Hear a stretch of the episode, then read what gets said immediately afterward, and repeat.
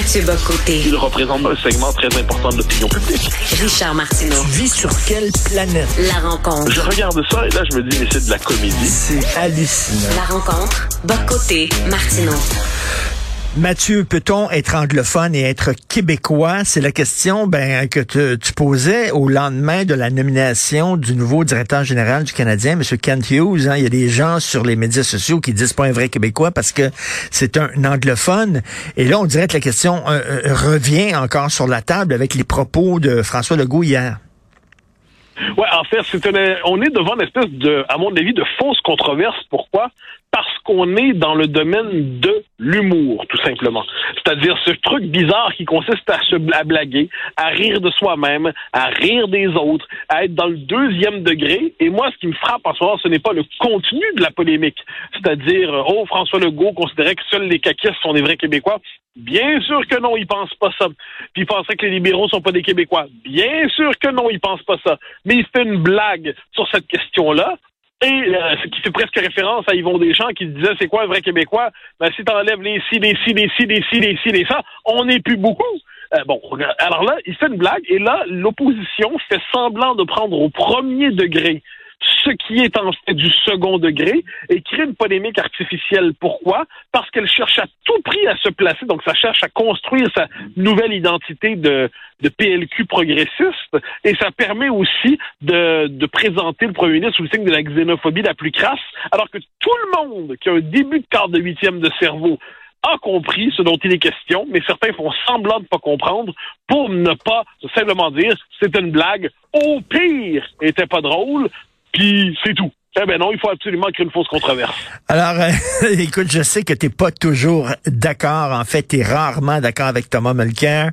Euh, bon, il est à l'émission tous les jours et ce matin, il disait, à un moment donné, là, c'est une farce. C'est une excuse assez facile. Il y a des gens, des fois, tu le sais, Mathieu, qui nous lancent tout le temps la même veine en disant, ben non, c'est une farce. Comme si c'est une farce, ça excusait ce qu'on vient de te dire. Lui, Thomas, était très fâché des propos de, de François Legault. Oh, ben, ben, c'est le job de Thomas Mulcair d'être fâché des, des, propos de François Legault. Je veux dire, euh, ça, je pense qu'il est dans son rôle, euh, qui est d'être euh, à la fois un type drôle, sympathique, mais aussi de, de, de, de, voir partout des soupçons de xénophobie chez les Québécois francophones. Je ne lui en veux pas, chacun joue son rôle. Une fois que c'est dit, je le redis, une blague, l'humour a son, sa propre autonomie dans une société normale. L'humour, on a le droit de faire des blagues. Moi, je, me moque de moi-même quelquefois en me présentant. Quand je me moque de mon nationalisme, là, quand je me moque de mon nationalisme, je, je, dis que je suis un taliboc. Bon, on comprend le jeu de mots, taliban, boc côté, on comprend le jeu de mots. Je pense pas que je suis un taliban. Je me moque de moi-même quand je fais ça. C'est une manière de m'auto-caricaturer. Bon, OK, mais laisse-moi laisse-moi laisse-moi faire l'avocat du diable, OK? Est-ce que alors que c'est une situation c'est un c'est un débat très délicat, très touché. Euh, est-ce que c'est vraiment la place à l'Assemblée nationale en chambre de faire ce genre de blague là sur quand même un, débat un débat qui est quand même assez assez volatile, mettons? Mais justement parce que c'est touché. Et pourquoi c'est touché? Parce que des gens à la, la, la sensibilité revendiquée qui, je dirais, des indignés professionnels qui veulent mettre de l'avant leur indignation, qui sont à la recherche du moment d'indignation.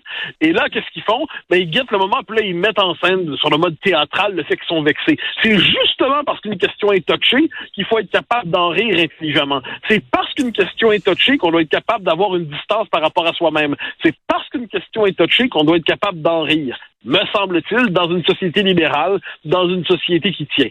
Je pense qu'il y a quelque chose là-dedans de, comment dire, qui relève du, du, simple bon sens. Mais quand apparaît l'empire du premier degré, euh, je vais te donner un exemple. Il y avait un débat sur la culture du viol en France il y a quelques, je pense il y a à peu près un an.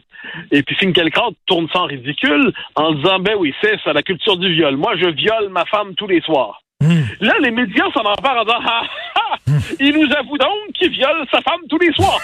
non, non. Donc là, on dit non, non, vous avez pas compris. Et là, tout le monde fait semblant de croire qu'il viole sa femme tous les soirs. Quand c'est plus possible de tenir cette ligne franchement imbécile, eh bien, la seconde ligne apparaît qui consiste à dire, mais on fait pas de blague avec ce sujet-là. Bon, OK, on va faire encore la longue liste des sujets sur lesquels on fait pas de blague eh ben ça va, elle va s'étendre et ainsi de suite. Et puisque des blagues, on en, euh, où je vais, je vais donner, enfin des exemples, on pourrait en donner des tonnes et des tonnes et des tonnes. Se moquer de soi-même, se moquer de l'image que les autres ont de soi, se moquer de l'image qu'on a de soi-même. Il y a toujours une couche, deux couches, trois couches, quatre couches dans l'humour. Et c'est ce qui fait qu'on est dans une société où les gens sont capables d'avoir une distance par rapport à eux-mêmes. Si on n'est pas capable d'avoir ça, euh, moi, ma, ma, compagne, ma compagne, quelquefois, quand elle me pose des questions, là, je trouve qu'elle me pose trop de questions dans une journée journée, il se surnomme KGBrick. KGBrick. Euh, son nom de famille, c'est Brick. Bon, pour KGB, KGBrick, c'est un, c'est un petit jeu de mots. Bon, je pense pas que ma compagne est du KGB. Donc ça, à un moment donné, il faut être capable d'avoir cette distance par rapport au réel. Et si on ne l'a pas, eh bien, on bascule justement dans, l'esprit sérieux. Je te faisais, euh, je te faisais part de ce que a dit Thomas Mulcair. Je te fais part maintenant de ce que dit Jean-François Lisée en début d'émission. Il a dit, euh, c'est un piège que Dominique Anglade tendait en disant, oui, mais vous, en parlant du recul du gouvernement concernant le financement de l'agrandissement du Collège Johnson. Elle disait, oui, vous, là, pour vous, M. Legault, est-ce que les étudiants du Collège Johnson sont des Québécois? C'était un énorme piège à ours et lui est tombé dedans comme un amateur. Bah, je, personne dit que personne, les gens, que les gens de Dawson ne sont pas québécois, c'est pas la question. Je, pense que dans les faits, les libéraux cherchent en ce moment à masquer le fait qu'eux-mêmes, euh, dans les faits, ils s'opposent à, ce qu'on limite l'agrandissement de Dawson. Eux sont favorables à l'anglicisation de Montréal. Ils sont favorables à l'anglicisation du centre-ville. Ils veulent qu'on prenne des fonds publics pour angliciser davantage le carrefour institutionnel montréalais. Puis pour qu'on oublie qu'ils pensent ça, ils font semblant qu'on pense que les gens sont pas québécois. Faut, faut arrêter. Faut, il faut, il faut simplement, y a plusieurs couches là-dedans. Comme je le dis, il y a l'empire du premier degré qui va tous nous condamner un jour à la censure. Ensuite, il y a la capacité de se moquer de soi-même, de se moquer des autres, d'avoir une espèce d'esprit de distance. Ensuite, il y a des vrais enjeux politiques. C'est le fait que le Parti libéral a un score lilliputien dans la majorité historique francophone. Et plutôt que de se demander pourquoi les francophones lui font confiance à hauteur de 12 eh bien, il décide plutôt de traiter de xénophobe le, premier ministre du Québec, puis de laisser entendre qu'une conception repliée puis ethnique de l'identité. C'est tout simplement lassant. J'ai l'impression qu'une bonne partie du travail intellectuel et médiatique aujourd'hui consiste à déconstruire les fausses polémiques mmh. qu'on nous impose, ce que je crois devoir faire en ce moment. Parce que sinon, Sinon, c'est le monde parallèle. C'est le monde parallèle. On va tous faire semblant de croire que François Legault pense qu'il y a que les caquistes qui sont québécois. Bon, faut, faut, faut vraiment partir de ça comme point de départ. Mais il y a une joute, écoute, il y a une joute politique qui se joue aussi. Je pense que c'est le jeu du Parti libéral de faire passer euh, les caquistes pour des gens qui ont une vision assez étroite de l'identité. Et c'est le jeu du Parti de François Legault de faire passer les libéraux pour des gens qui se foutent du français. D'ailleurs, il a parlé, il a parlé hier de liberal, les liberal. Donc, écoute, d'un côté comme de l'autre, on se traite de nom, là. Ben, Bernard Landry disait, ben, parlait des libéraux fédéraux. Bon, moi, je m'amuse quelquefois de parler du Québec Liberal Party. Puis, euh, un moment donné, c'est une manière, ça, ça fait partie de la polémique ordinaire de la vie politique. Bon, mais comme je le dis, si on doit absolument quitter, euh, si on doit sacrifier euh, tout au règne, au règne du premier degré, si on les libéraux peuvent plus dire, comme je dis, à la rigueur, les libéraux disent votre conception de l'identité trop fermée, puis les nationalistes disent aux libéraux votre conception de l'identité désincarnée puis trop canadienne. Bon, ça fait partie du débat politique au Québec depuis à peu près toujours. Si la simple possibilité d'un débat identitaire euh, nous fait tomber tout de suite dans le soupçon de xénophobie, oh, on pourra plus parler de grand-chose, mais enfin, on peut déjà plus parler de grand-chose. Mais je trouve assez navrant. Puis comme je dis, moi, que les gens, que les gens qui fassent de la politique fassent de la politique. Ça me va. Ce qui m'énerve, c'est quand tout le monde tombe dans le piège, qu'on fait semblant que le jeu politique est en fait le jeu dans lequel on doit jouer. le rôle minimal, je crois, des, commentateurs, décrypteurs, analystes, chroniqueurs, éditorialistes, c'est de mettre en perspective le débat plutôt que de se laisser absorber par des polémiques hmm. partisanes. Et, dans ce cas-là, voilà pourquoi il faut être capable de donner généreusement des taloches à tout le monde. Puis parce qu'à ce compte-là, à ce compte-là, on, on, va tous finalement se lancer des accusations. Personnellement, je regarde le parti euh, la coalition Avenir Québec, je trouve qu'elle sert très très mal les intérêts du Québec. Sert vraiment mal les intérêts du Québec, dont je suis naturellement, hmm. on le sait, le seul définiteur légitime. Euh, alors là, parce qu'en vérité, sais, comme m'a déjà dit ma compagne, Mathieu, quand tu dis le mot nation, on a l'impression d'y entendre n'y entre pas qui veut. Puis elle m'avait dit finalement, si je comprends bien, il y a un vrai Québécois, puis c'est toi. je, dis, je suis tout à fait d'accord, il y en a qu'un et c'est moi. Bon, on voit donc là, c'est ce que j'avais. Donc voilà, quand on joue avec tout ça, puis je pense que c'est à ce niveau qu'on doit traiter cette polémique un peu artificielle. Puis là, je le précise pour ceux qui ne le comprendraient pas, je pense que tous ceux qui vivent au Québec sont québécois. Je n'en doute pas un seul Ben instant. oui. Ensuite, je pense que s'il y a un peuple québécois, c'est parce qu'il y a une majorité historique francophone. Et sans cette majorité historique francophone, le Québec n'est qu'un territoire administratif.